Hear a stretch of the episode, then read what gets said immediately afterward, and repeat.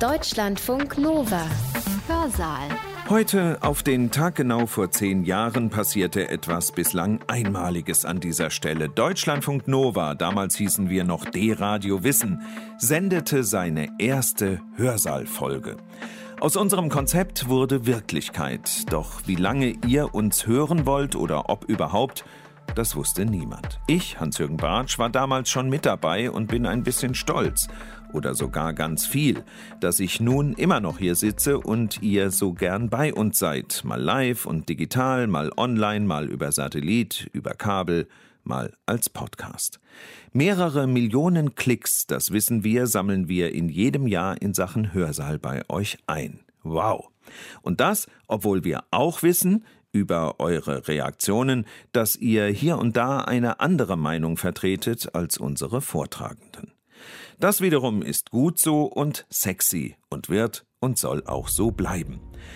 Aus aktuellem Anlass also wiederholen wir an diesem Tag unsere Hörsaalsendung vom 18. Januar 2010. Ist es nun wirklich so, dass wir heute mehr Angst haben oder mehr Ängste? Was tun die Menschen also? Und dadurch wird ja gerade der neurotische Zustand erzeugt. Sie verdrängen die Erscheinungen der Welt. Permanenten Terror haben wir bisher nicht gekannt. Ist es nun wirklich so, dass wir heute mehr Angst haben oder mehr Ängste? Es gibt kein Ende des Schreckens und es gibt prinzipiell, auch für den willigsten Untertan, keine Ruhe. Es gibt leider zu wenig Menschen, die Widerstand leisten können.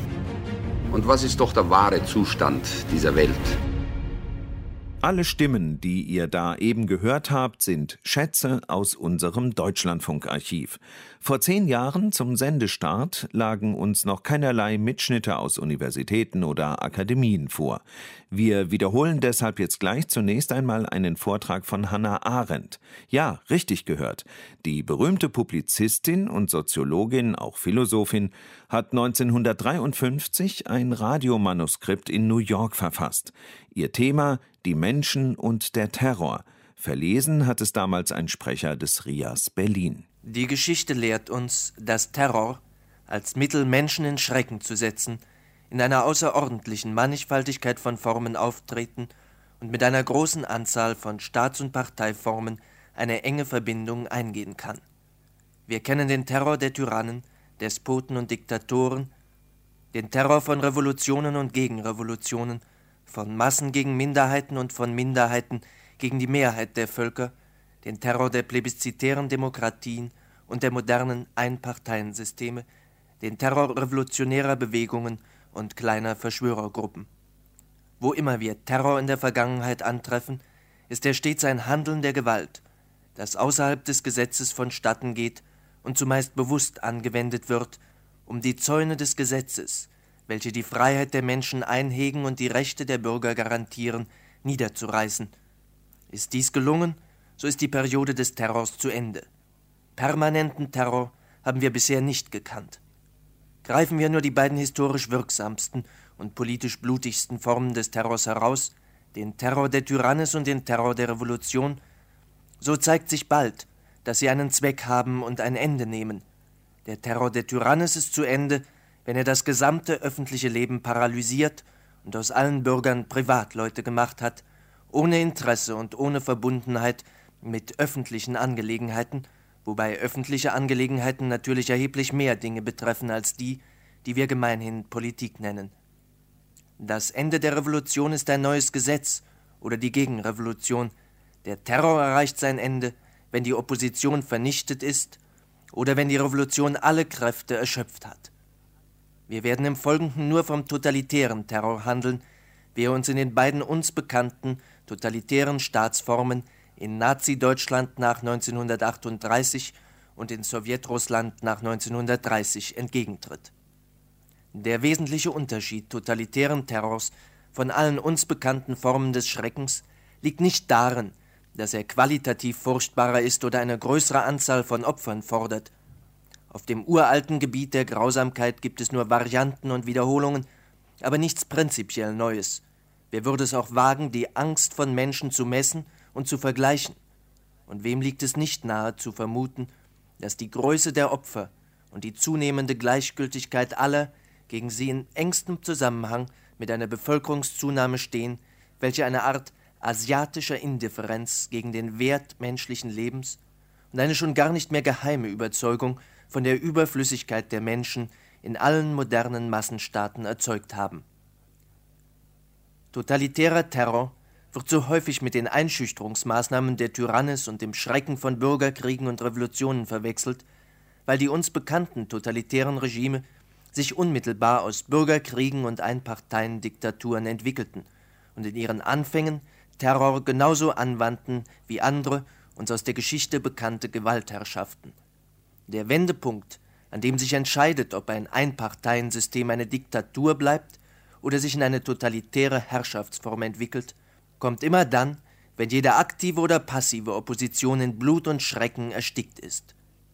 Totalitärer Terror lässt seinen wirklichen Schrecken erst dann los, wenn es keine Feinde des Regimes mehr gibt, die verhaftet und zu Tode gefoltert werden können, und wenn selbst die verschiedenen Gruppen der Verdächtigen erschöpft sind und nicht mehr in Schutzhaft genommen werden können.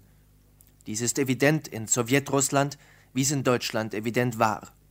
In Russland beginnen Konzentrationslager, die ursprünglich für die Feinde des Sowjetregimes eingerichtet waren, nach 1930 enorm anzuwachsen, also zu einer Zeit, als nicht nur der bewaffnete Widerstand der Bürgerkriegsperiode erloschen war, sondern als Stalin die innerparteilichen Oppositionsgruppen bereits liquidiert hatte. In Deutschland gab es in den ersten Jahren der Nazidiktatur nicht mehr als höchstens zehn Lager mit nicht mehr als 10.000 Insassen.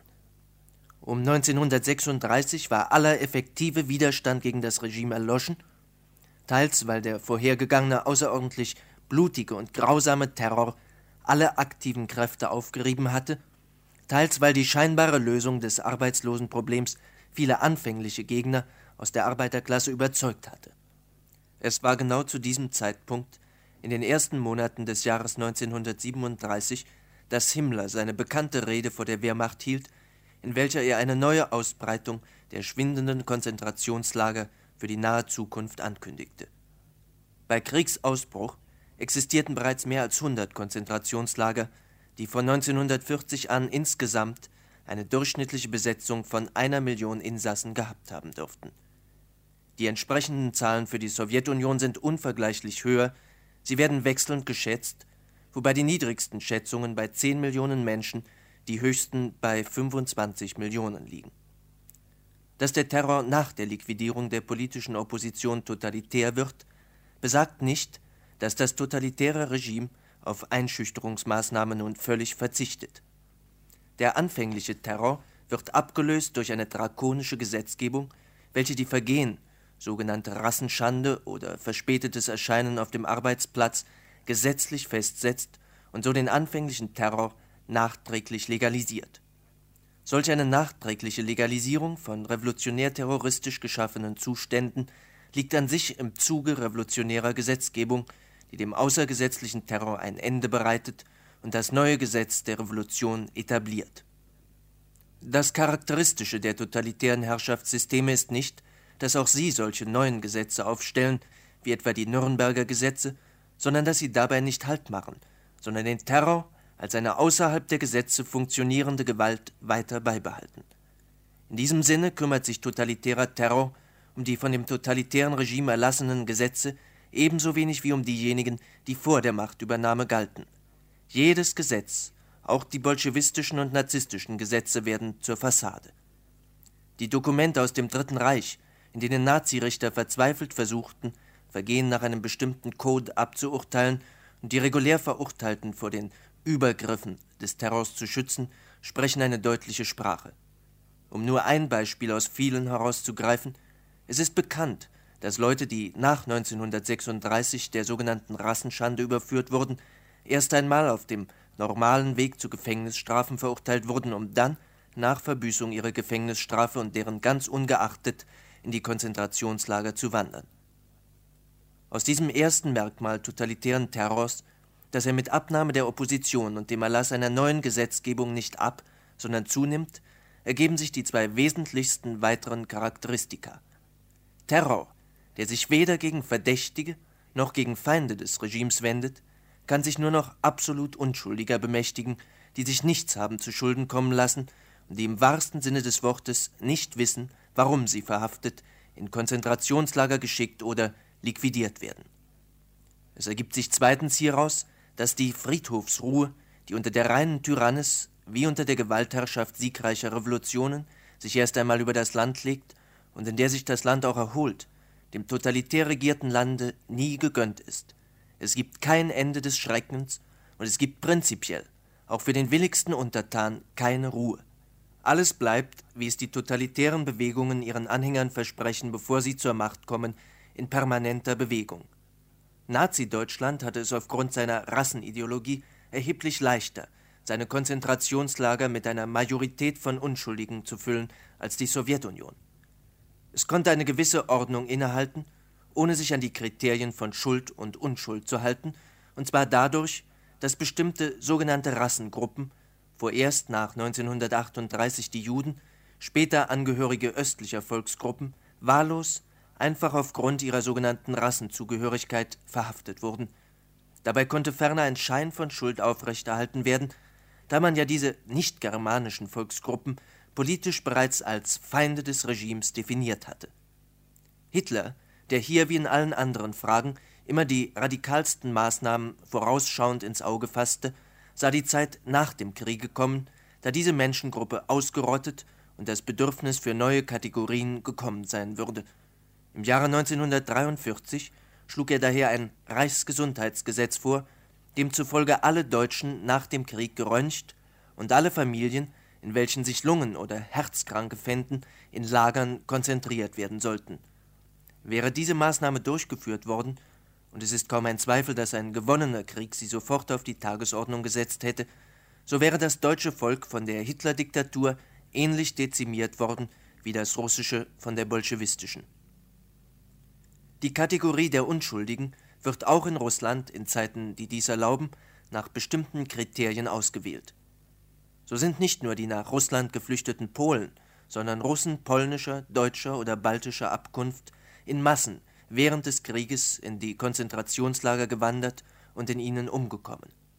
Dass man ferner diejenigen, die man liquidiert, deportiert und konzentriert, entweder als Angehörige absterbender Klassen abstempelt, wie die Kulaken oder das Kleinbürgertum, oder sie zu Mitgliedern einer der gerade propagierten Verschwörungen gegen das Regime erklärt, Trotzkisten, Titoisten, Agenten von Wall Street, Kosmopoliten, Zionisten usw., so das ist selbstverständlich ob diese Verschwörungen existieren oder nicht.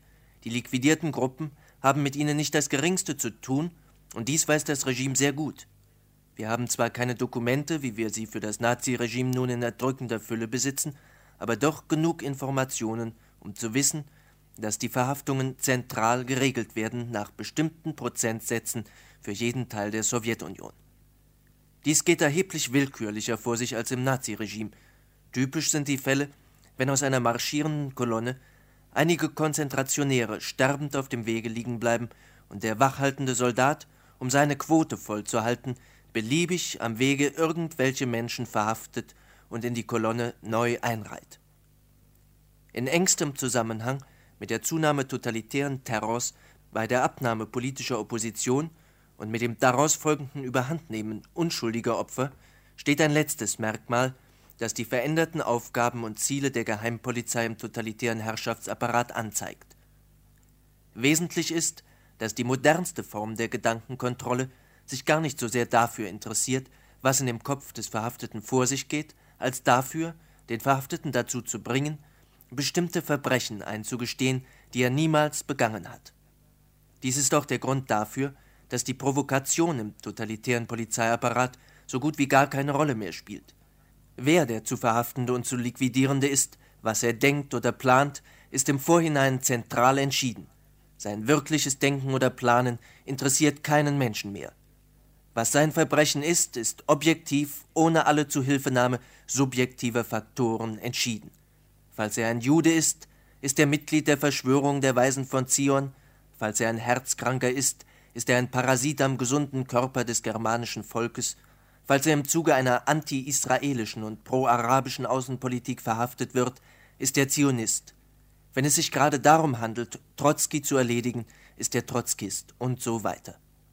Es gehört zu den außerordentlichen Schwierigkeiten, die einem Verständnis dieser neuesten Herrschaftsform entgegenstehen, sowie es gleichzeitig ein Beweis dafür ist, dass wir hier wirklich mit etwas Neuem und nicht nur mit einer Variante der Tyrannis konfrontiert sind, dass alle unsere politischen Begriffe und Unterscheidungen nicht nur nicht ausreichen, um die totalitären Phänomene angemessen zu verstehen, sondern dass es ist, als ob uns alle unsere Kategorien des Denkens und Maßstäbe des Urteilens gleichsam unter der Hand explodierten, sobald wir sie hier anwenden wollen.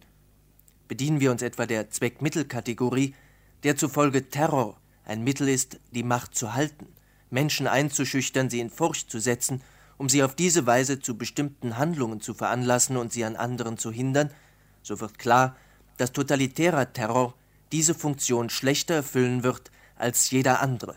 Furcht kann unmöglich ein verlässlicher Ratgeber sein, wenn mir das, wovor ich mich fürchte, in jedem Fall, unabhängig von allem Handeln meinerseits, zustoßen kann. Totalitärer Terror kann daher erst voll losgelassen werden, wenn das Regime durch eine Welle größten Schreckens sich versichert hat, dass Opposition in der Tat unmöglich geworden ist. Man kann natürlich sagen, und man hat dies vielfach gesagt, dass in diesem Falle das Mittel zum Zweck geworden ist, aber dies ist genau genommen keine Erklärung.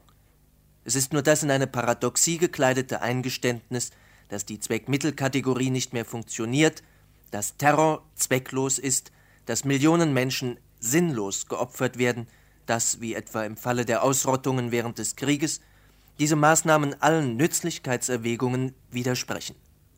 Wenn das Mittel zum Zweck geworden ist, wenn Terror der Zweck ist, um dessen Willen Menschen geopfert werden, und nicht nur das Mittel, Menschen in Schrecken zu halten, dann muss die Frage nach der Bedeutung des Terrors im totalitären Herrschaftsapparat neu gestellt und anders, außerhalb der Mittel-Zweck-Kategorie, beantwortet werden.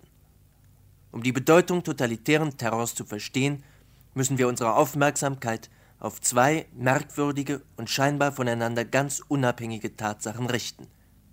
Da ist erstens die außerordentliche Sorgfalt, mit der sowohl der Nazi wie der bolschewistische Terror die Konzentrationslager von der Außenwelt abschneidet und die in ihnen Verschwundenen behandelt, als seien sie bereits gestorben. Die Tatsachen sind zu bekannt, um einer ausführlichen Darstellung zu bedürfen. Das Verhalten der Behörden in den beiden uns bekannten Fällen totalitärer Herrschaft ist völlig identisch. Nicht einmal Todesfälle werden bekannt gegeben, es wird alles getan, um den Eindruck zu erwecken, nicht nur, dass der Betreffende gestorben ist, sondern dass es ihn überhaupt niemals gegeben hat so dass alle Nachforschungen nach ihm im wahrsten Sinne des Wortes gegenstandslos sind.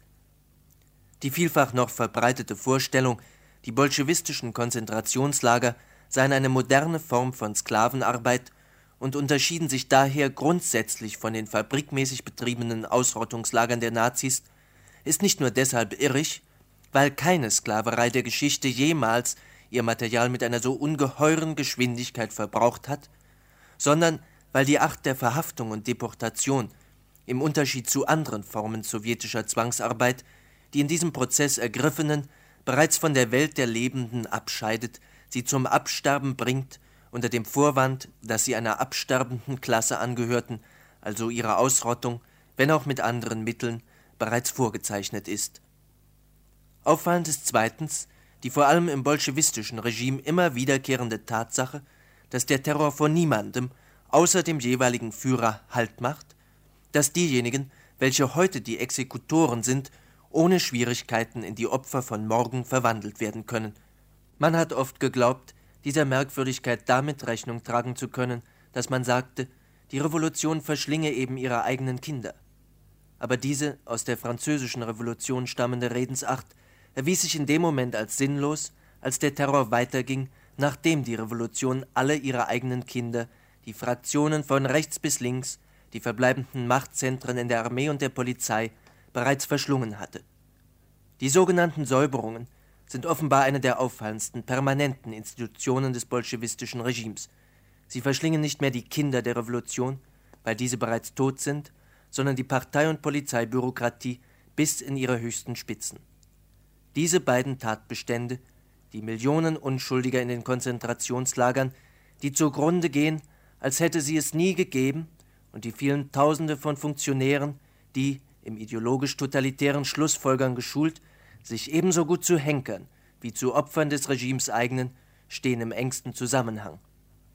Beide Maßnahmen zielen darauf ab, Menschen in ihrer unendlichen Verschiedenheit und jeweils einmaligen Individualität überflüssig zu machen. David Rousset hat die Konzentrationslager die totalitärste Gesellschaft genannt und wahr ist, dass die Lager unter anderem als Laboratorien dienen, in welchen Menschen der verschiedensten Art auf eine sich immer gleichbleibende Identität von Reaktionen reduziert werden, bis man jegliches dieser Reaktionsbündel mit jeglichem anderen vertauschen kann, bis wirklich niemand Bestimmtes mehr mit einem bestimmten Namen, einer unverwechselbaren Individualität, einem so oder anders gearteten Leben getötet worden ist, sondern nur noch ein ganz und gar unbestimmtes und unbestimmbares Exemplar der Spezies Mensch. Die Konzentrationslager dienen nicht nur der Ausrottung von Menschen, sie dienen auch dem ungeheuerlichen Experiment, unter wissenschaftlich exakten Bedingungen Spontaneität als menschliche Verhaltungsweise abzuschaffen und Menschen in etwas zu verwandeln, was noch nicht einmal ein Tier ist, nämlich ein Bündel von Reaktionen, das unter den gleichen Bedingungen sich immer gleich verhalten wird. Der Pawlowsche Hund, den man bekanntlich darauf dressiert hatte, nicht zu essen, wenn er hungrig war, sondern wenn eine Glocke ertönte, war ein pervertiertes Tier. Der totalitäre Herrschaftsanspruch, der nur verwirklicht werden kann, wenn Menschen nicht nur ihre Freiheit verlieren, sondern auch ihre Instinkte und Triebe, hängt letztlich davon ab, ob es gelingen kann, Menschen in pervertierte Tiere zu verwandeln. Unter normalen Bedingungen ist dies selbst unter den Umständen totalitären Terrors niemals voll möglich. Ganz lässt sich Spontaneität nie ausschalten, weil menschliches Leben überhaupt mit ihr zusammenhängt. Unter den Bedingungen der Konzentrationslager ist aber die Ausschaltung weitgehend möglich. Das Wie wird dort auf das genaueste herausexperimentiert. Dass man Menschen, die man aller Individualität zu berauben und in ein Bündel identischer Reaktionen zu verwandeln gedenkt, von allem trennen muss, was sie innerhalb einer menschlichen Gesellschaft zu Einzelnen machte zu identifizierbaren und unverwechselbaren ist offenkundig. Die Reinheit des Experimentes würde gestört werden, nehme man auch irgendeine Rücksicht darauf, dass es diese Exemplare der Spezies Mensch je als wirkliche Menschen gegeben hätte. Gleichsam am entgegengesetzten Pole dieser Maßnahmen und ihrer Experimente stehen die in regelmäßigen Abständen wiederkehrenden Säuberungen, in denen die Henker von gestern zu den Opfern von morgen gemacht werden – in ihnen kommt alles darauf an, dass die Opfer keinen Widerstand leisten, sich willig ihrem neuen Schicksal fügen und in großen Schauprozessen mithelfen, ihr vergangenes Leben auszulöschen, es zu diffamieren und mit dem Eingeständnis von Verbrechen, die sie nie begangen und zumeist noch nicht einmal hätten begehen können, offen kundtun, dass es diejenigen, welche man alle die Jahre zu sehen vermeinte, in Wahrheit gar nicht gegeben hatte. Auch diese Säuberungen sind eine Art Experiment, in ihnen wird ausprobiert, ob man sich auf die ideologische Schulung wirklich verlassen kann, ob der innere Zwang der Indoktrination, der dem äußeren Zwang des Terrors entspricht, auch wirklich funktioniert, indem er den Einzelnen von sich aus zwingt, sich in den Terrorprozess einzuschalten und sich in alle Ungeheuerlichkeiten des Regimes einzufügen. Die Säuberung, in der im Nu aus dem Ankläger der Angeklagte, aus dem Henker der Gehängte, aus dem Vollstrecker das Opfer wird, macht die Probe auf dieses Exempel. Der sogenannte überzeugte Kommunist, von denen Tausende in Stalins Konzentrationslagern schweigend verschwanden, weil sie keine Geständnisse ablegen wollten, kann diese Probe nicht bestehen. Und nur wer sie besteht, gehört wirklich zum totalitären Herrschaftsapparat. Denn die Säuberungen dienen unter anderem auch dazu, gerade solche überzeugten Anhänger des Regimes gleichsam zu entlarven. Wer freiwillig eine Sache unterstützt, kann seine Meinung morgen ändern. Er ist kein zuverlässiges Glied des totalitären Apparates. Zuverlässig ist nur, wer es versteht oder darauf geschult ist, eine Meinung nicht nur nicht zu haben, sondern gleichsam gar nicht mehr zu wissen, was es heißt, überzeugt zu sein. Der in den Säuberungen heraus experimentierte Idealtypus im totalitären Herrschaftsapparat ist der unter allen Umständen funktionierende Funktionär, der außerhalb seines Funktionierens kein Leben mehr hat. In diesem Sinne ist totalitärer Terror nicht mehr Mittel zu einem Zweck, sondern das wirkliche Wesen dieser Herrschaft. Sein politisches Ziel ist, eine globale Menschengesellschaft, sei es eine Rassengesellschaft oder eine klassen- und nationslose Gesellschaft, zu konstituieren und zu erhalten, in welcher jeder Einzelne wirklich nichts anderes wäre als das Exemplar der Gattung. Diese Gattung der Menschenrasse wird in totalitärer Ideologie als die Verkörperung eines alldurchwaltenden, allmächtigen Gesetzes begriffen, das als Gesetz der Natur oder der Geschichte wesentlich das Gesetz seiner Bewegung ist und durch die Menschheit hindurch rast, in ihr seine Verkörperung findet und von den totalitären Machthabern dauernd ausgeführt wird. Absterbende Klassen oder dekadente Rassen, über die Geschichte und Natur angeblich ihr Urteil gesprochen haben, werden schneller der ohnehin über sie verhängten Vernichtung übergeben. Die Ideologien, welche in den totalitären Herrschaftsapparaten mit einer unerbittlichen und beispiellosen Logik vollzogen und realisiert werden, sind an sich natürlich nicht totalitär, und sie sind erheblich älter als die Apparate, in denen sie ihren vollen Ausdruck gefunden haben. Hitler und Stalin ist gerade aus ihren eigenen Lagern oft der Vorwurf der Mittelmäßigkeit gemacht worden, weil keiner von ihnen die Ideologien um irgendein neues Stück Unsinnes bereichert hat.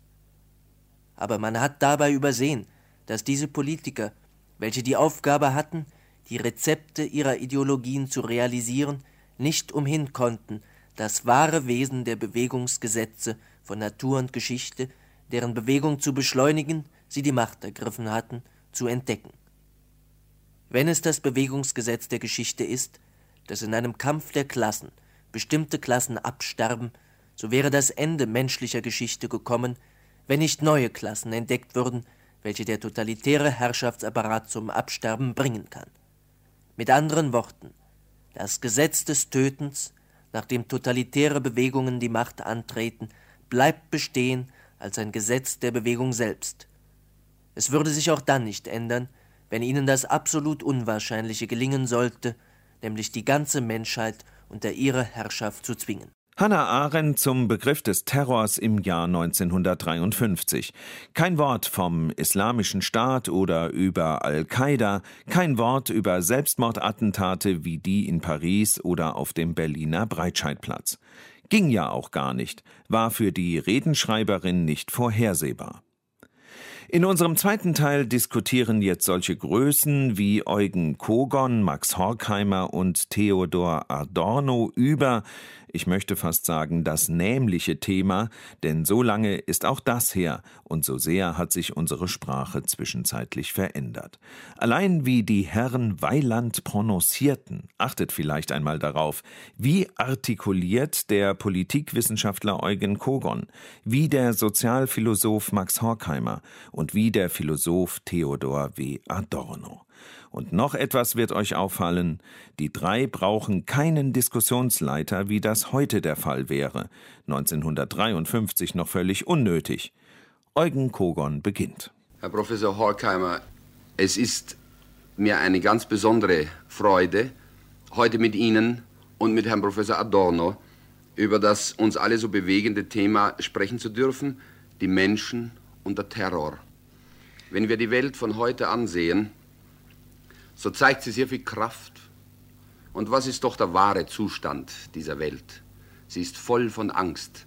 Selbst die, die sehr kräftige Töne von sich geben, sind voll von Angst. Unser Zustand ist gekennzeichnet, wie mir scheint, durch die Angst. Die gesamte moderne Psychologie hat als eines ihrer Zentralthemen die Angst, die teilweise auch die Philosophie der Existenzialismus ist sicher ein Zeichen davon. Die Psychoanalyse befasst sich mit den Urgründen und Untergründen der Angst. Die Dichtung bringt sie zum Ausdruck. Ich erinnere nur an Kafka. Ja, es ist jedenfalls richtig, Herr Kogon, dass wir sehr viele Phänomene der Angst heute beobachten können. Es sieht fast so aus, als ob es mehr Phänomene wären, als diejenigen, die in früheren Jahrhunderten aufgetreten sind. Heute sprechen wir von der Atombombe, von den fliegenden Untertassen, die Menschen die es doch besser wissen müssten, widmen sich der Astrologie, ein Zeichen der Angst und der Furcht. Man spricht vom Krieg. Ist es nun wirklich so, dass wir heute mehr Angst haben oder mehr Ängste? Ich habe mir diese Frage oft vorgelegt und bin zu einem merkwürdigen Ergebnis gekommen. Im 19. Jahrhundert hatten die Menschen eine bestimmte Angst, vor allem die Angst vor der Armut. Im Mittelalter hatten die Menschen eine bestimmte Angst, die Angst vor der Hölle. Heute ist diese Angst, und das scheint mir der Grund zu sein, nicht mehr so klar zentriert, wie sie damals war. Heute haben die Menschen die unbewusste Angst davor, isoliert zu sein, allein zu sein, nicht mehr zu irgendeiner Gruppe, zu irgendetwas zu gehören. Und diese tiefe innere Angst, diese Unsicherheit drückt sich dann in all den Phänomenen aus, von denen wir soeben gesprochen haben. Ja, es will mir scheinen, Herr Horkheimer, als ob man bei der Angst heute zwischen zwei Phasen unterscheiden müsste, zwischen zwei Momenten unterscheiden müsste. Es gibt ein Maß an Angst heute, dem man eine gewisse Vernünftigkeit kaum wird absprechen können, insofern als die Menschen mit Recht das Bewusstsein haben, dass sie Prozessen ausgeliefert sind, politischen, militärischen Manipulationen, über die sie eigentlich nichts vermögen. Charakteristisch dafür ist etwa die Äußerung einer Frau, die man aufgefordert hat, in einen völlig harmlosen Wählerverein einzutreten und die erklärt hat, sie wolle in ihrem ganzen Leben in keine Organisation irgendwelcher Art mehr gehen, denn gleichgültig in welcher Organisation man wäre, eines Tages werde man ja doch dafür zur Rechenschaft gezogen und bestraft. Nicht eine Frau, Herr, Herr Adorno, sondern das ist tatsächlich der Zustand von, wie mir scheint, mindestens in Deutschland von vielen Millionen. Ja, aber das ist doch, Herr Kogon, wahrscheinlich nur gleichsam die Außenseite der Angst. Äh, mir scheint zunächst einmal charakteristisch für die gegenwärtige Angst das zu sein, dass die Menschen vor schlimmerem Angst haben als vor dem Tod. Die Angst vor dem Tod ist der Angst eines Lebens gewichen, das gleichsam einen Zwischenzustand zwischen Leben und Tod markiert, ein unter unsagbaren physischen und psychischen Qualen sich abspielendes Hinvegetieren, wie es extrem sich ausgedrückt hat, in der Tat in dem jahrelangen Leben der Menschen, die in Konzentrationslagern eingesperrt waren und noch dort eingesperrt sind. Man kann ja nun beobachten, äh, wie in der Tat der Einzelne mit Recht vor Dingen Angst hat, die es früher nicht in dem gleichen Maße gegeben hat. Zum Beispiel gab es früher Demagogen, die den Menschen beeinflusst haben, die den Menschen nach bestimmten Zielen gelenkt haben, vielleicht gegen seinen eigenen Willen. Die gibt es heute auch noch. Es hat auch früher Rauschgifte gegeben. Die gibt es auch heute noch, die den Menschen wider seinen Willen zwingen. Aber die Technik ist in der Zwischenzeit so weit entfaltet worden, dass wir mit Recht befürchten müssen, dass es nicht nur chemische, sondern, wie der französische Dichter Paul Valéry gesagt hat, auch physikalische Mittel einmal geben wird, den Gang der Gedanken, ohne dass wir es ahnen, abzulenken in einem Sinne, wie die Macht es will. Wir haben ja gesehen in diesen vielen Prozessen, dass die Menschen Aussagen machen, die sie, wenn sie frei gewesen wären, nie gemacht hätten. Und wir wissen nicht, auf welche geheimnisvollen Dinge das zurückzuführen ist. Ja, ich glaube, äh, Herr Horkheimer, dass noch ein anderer Grund vorliegt, warum die Menschen heute es sich vor Schlimmerem als dem Tod zu fürchten haben, in einem Maß, wie es früher doch wahrscheinlich nicht da war. Es gehört nämlich zu den totalitären Herrschaftsformen dazu, dass je mehr sie rationalisiert werden, je mehr dieser Prozess fortschreitet, den Sie eben charakterisiert haben, dass gleichzeitig es umso irrationaler, umso zufälliger wird, wen es trifft. Es ist, besteht im Prinzip unter einer totalitären Herrschaft für keinen Menschen, selbst für den lammfrommen Angehörigen der Organisation, irgendeine Sicherheit, sondern es kann ihn in jedem Augenblick aus irgendwelchen ihm selbst ganz trüben Gründen treffen und diese Irrationalität gehört geradezu zur Technik und zur Voraussetzung der totalitären Systeme mit hinzu. Und das bedeutet, dass die Angst gleichsam perpetuiert wird. Meine Herren, ähm, was Sie jetzt eben geschildert haben, drückt sich ja in einer anderen, beinahe medizinischen Tatsache aus, die ungeheure Ausbreitung der Neurosen. Was tun die Menschen also? Und dadurch wird ja gerade der neurotische Zustand erzeugt. Sie verdrängen die Erscheinungen der Welt.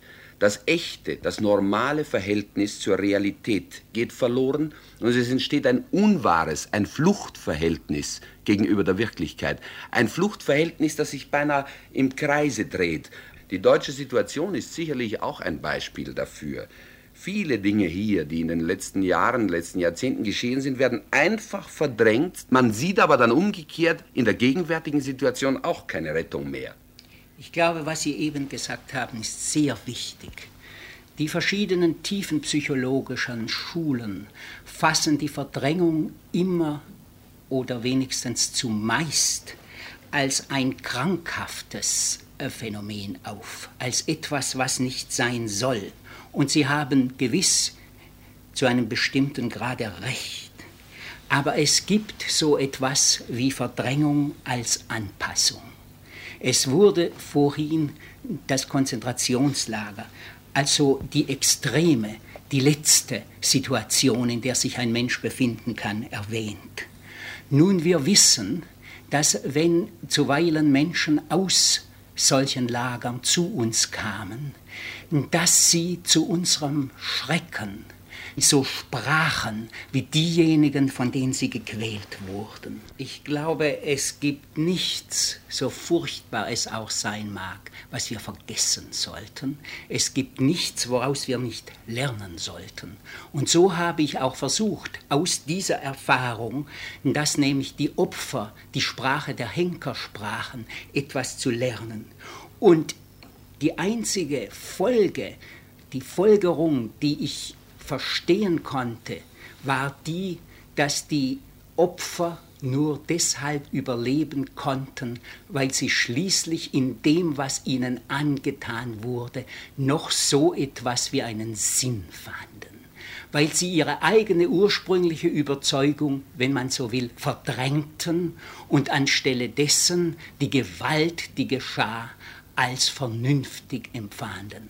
So wurde es ihnen möglich, zu überleben, die anderen sind gestorben. Ja, ich würde sagen, dass man diesen Gedanken mit von der Notwendigkeit des Verdrängens gar nicht schwer genug nehmen kann und dass er weit hinausgeht über die extreme Situation, die Sie soeben charakterisiert haben. Es ist wahrscheinlich so, dass der nicht vollkommen seiner selbst und der Wirklichkeit bewusste Mensch auch in sogenannten normalen Situationen heute gar nicht existieren könnte, wenn er nicht einen derartigen Prozess der Verdrängung in sich selber duldete. Dazu kommt, dass das Schuldgefühl fast aller Menschen, die die Dinge, die geschehen sind, wenn auch nur passiv mit angesehen haben, so überwältigend ist, dass sie diesem Schuldgefühl gar nicht ins Auge sehen können, wenn sie nicht bewusst dazu erweckt werden und dass sie deshalb auf diesen Prozess der Verdrängung geradezu verwiesen sind.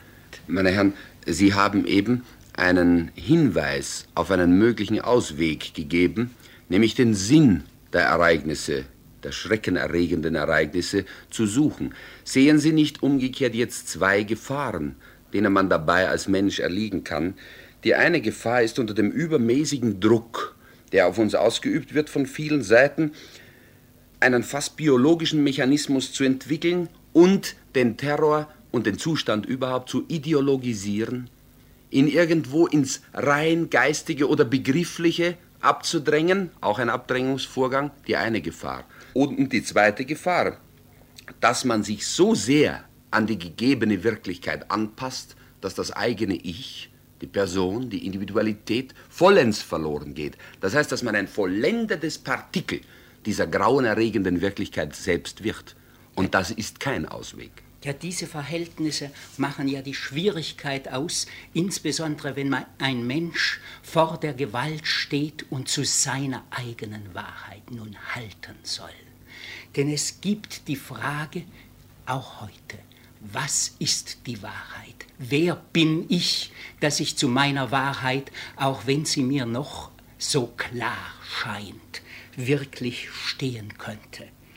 Es ist so, dass der Terror der ja eine andere Wahrheit als die des Individuums ihm aufzwingen will, in gewisser Weise die Verzerrung der Offenbarung darstellt, indem er nämlich eine heteronome Wahrheit, etwas, was nicht aus dem Individuum erzeugt ist, als die Wahrheit ihm gegenüber aufrichtet. Die aber nicht ihrer Substanz nach, wenn ich jetzt recht sehe, sondern durch die Ausstattung mit Macht stärker ist als die Wahrheit, die der Einzelne, der verlassen ist, vertritt.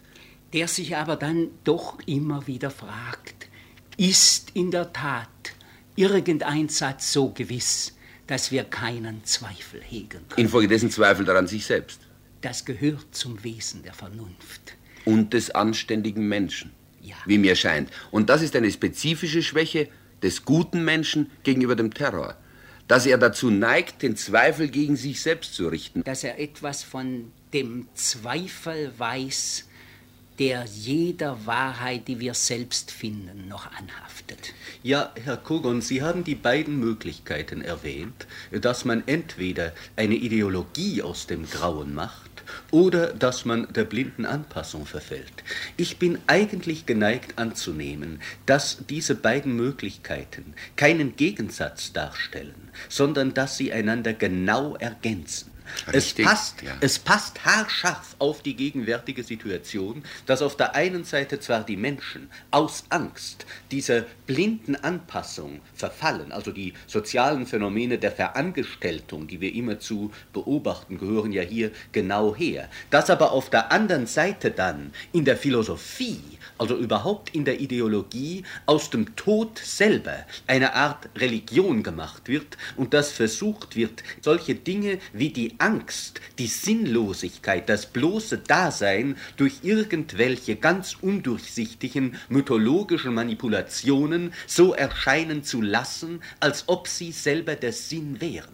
Also diese Art Philosophie, und ich scheue mich nicht hier den Namen Martin Heideggers zu nennen, diese Art Philosophie hat genau die Funktion, dem Zustand der blinden Angst und Sinnlosigkeit auch noch damit eine Art von Glorienschein zu verleihen, dass es jetzt so aussieht, als ob diese Zustände, in die die Menschen heute hereingeraten sind, als ob die mit dem Wesen Menschen, mit der Schöpfung und mit Gott weiß was zusammenhingen und dass infolgedessen an ihnen eigentlich nichts zu ändern sei, sondern dass man sie auch noch in all ihrem Grauen, wie man so schön sagt, auf sich zu nehmen und am Ende gar zu bejahen. Wenn wir die Existenzialphilosophie prüfen, dann finden wir, dass sie im Wesentlichen deshalb die Triumphe feiert, weil die Menschen verlernt haben, nach den gesellschaftlichen Ursprüngen solcher Phänomene zu fragen.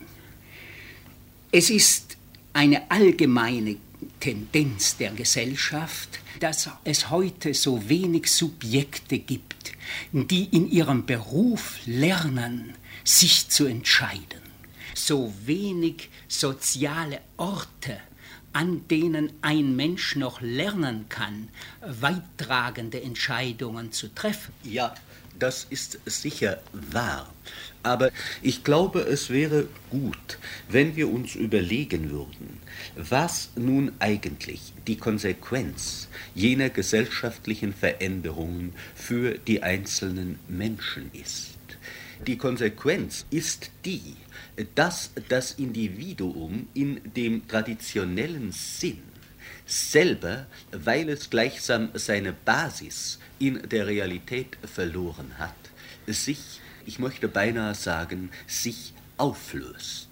Und wenn die Menschen aufgeben, ein Ich zu sein, dann sind die Kosten, die sie dafür zu zahlen haben, dass sie kein Ich mehr sind, außerordentlich hoch. Und diese Kosten drücken sich eben aus primär in dieser Angst. Gerade dieses Gefühl, dass das Individuum sich preisgibt, aber dies möchte ich hier wenigstens erwähnen, einer der Gründe für den gesteigerten Nationalismus, unter dem die Welt gegenwärtig leidet. Die Nation, so meint das Individuum, lebt länger und ist eine festere und sicherere Einheit als das Individuum. Aber die Nation, das müssen wir heute einsehen, ist eine ebenso vergängliche Kategorie wie eben dieses Individuum. Und wenn es noch eine Menschheit. Geschichtlich vergänglich. Geschichtlich vergänglich. Wenn es noch eine Menschheit in 300 Jahren gibt, so wird sie auf diesen gegenwärtigen Zeitpunkt Punkt zurückblicken und wird sagen, das war die Zeit, in der die Nation zum Götzen geworden ist, gerade weil der Begriff der Nation in einem gewissen Sinn bereits schon überholt war. Und da aber die Kategorie Nation historisch bereits am Schwinden ist, am Zerbröckeln, so starr sie und so, so hektisch sie aufrechterhalten wird, scheint mir eine der Folgen zu sein, dass das Individuum nun einem Ausdruck der Nation, nämlich dem Staate, in einer ganz besonders markanten Weise anheimfällt. Er verfällt den realen Mächten, die substituierend in der Welt wirken gegenüber dem, was gar nicht mehr da ist. Und diese realen Mächte gehen aus einem durch die Technik bedingten Zentralisierungsprozesse hervor. Aber es ist, glaube ich, auch notwendig, davon zu sprechen, dass nicht nur der Zentralisierungsprozess, sondern auch der Dezentralisierungsprozess durch die Technik vorgezeichnet ist. Eine Gefahr ist aber, dass die Menschen gerade, wenn sie die gesellschaftlichen Tendenzen als überindividuelle gesellschaftliche Tendenzen erkennen, sich vom Handeln überhaupt abhalten lassen. Ich glaube, es ist das Wichtigste, dass wir den Menschen klar machen, dass dies nicht geschehen soll. Die gesellschaftlichen Tendenzen sind auch solche, die von einzelnen Menschen in letzter Linie getragen werden. Und wenn uns immer gesagt wird, bei allem tun, ja, ihr könnt aber den Gang der Welt nicht ändern, dann sollen wir antworten, vielleicht können wir den Gang der Welt nicht ändern, aber wir können jedenfalls das tun, was uns als Einzelnen möglich ist. Und wenn dieses Tun, diese Einstellung einmal exemplarisch geworden ist, dann werden sich auch gesellschaftliche Tendenzen ändern, denn sie sind in Wahrheit nichts Übermenschliches, sondern etwas Menschliches. Ja, es scheint mir dabei Folgendes doch sehr wesentlich zu sein. Es gehört zu der jetzigen Situation dazu, dass sie einen dämonischen Schein dadurch hervorbringt, dass alle Elemente in ihr, alles, was diese gesellschaftliche Wirklichkeit überhaupt ausmacht, zusammengeschlossen sind, einen Zusammenhang bilden, der so aussieht, als ob man ihm überhaupt nicht ausweichen könnte. Und dieser Charakter der Totalität der Wirklichkeit, das, was wie eine Höllenmaschine aussieht, Das ist es dann wahrscheinlich, was im Bewusstsein der Menschen den Glauben hervorbringt. Es ist etwas, was über ihren Köpfen eben als eine bloße Fatalität sich abspielt. Darauf würde ich zweierlei Dinge sagen.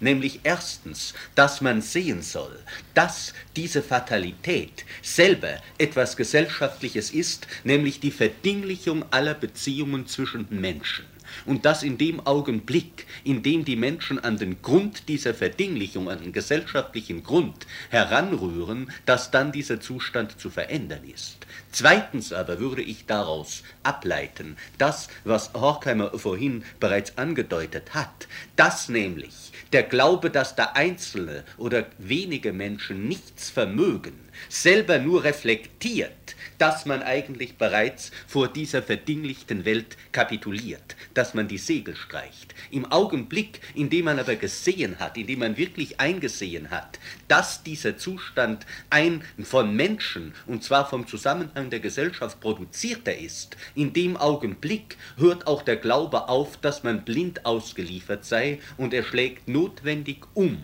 in eine Bewusstseinslage, in der man wieder daran denkt, von sich aus etwas dazu beizutragen, dass die Welt menschenwürdig wird. Herr Adorno, würden Sie äh, zustimmen, wenn ich sage, äh, dass uns auch noch gewisse Reserven zur Überwindung dieses heutigen Zustandes zur Verfügung stehen? Reserven, die im besten Sinne auch in der Tradition begründet liegen? Ich glaube, Herr Kogon, wir äh, können davon sprechen, dass wir in den letzten 100 Jahren weitergekommen sind. Weitergekommen in dem Sinn, dass wir auch das, was Liebe heißt, in Formen der Erziehung und soziale Formen besser zu übersetzen vermögen, als das früher der Fall gewesen ist. Wenn wir etwa jetzt davon sprechen, wie der Einzelne sich gegen die Gesellschaft zu behaupten vermag, so glaube ich, das Wichtigste dabei ist freilich dieses, dass der Einzelne mehr als bisher lernen muss, sich auch gegen seine eigene Gruppe, wenn sie einmal gegen das, was er als Recht zu erkennen vermeint, aufsteht, zur Wehr setzt.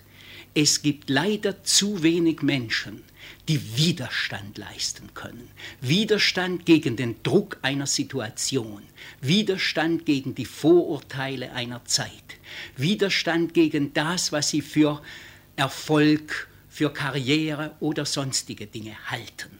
Dass wir wieder daran gehen, Menschen zu bilden, die aus sich, aus ihrer eigenen Autonomie heraus der Gewalt widerstehen lernen und dass wir dazu befähigt sind, das ist in der Tat der Glaube, der uns als Erzieher jedenfalls bewegen muss. Ja, ich glaube, dass auch in der objektiven geschichtlichen Tendenz etwas liegt, was uns doch etwas Hoffnung gibt.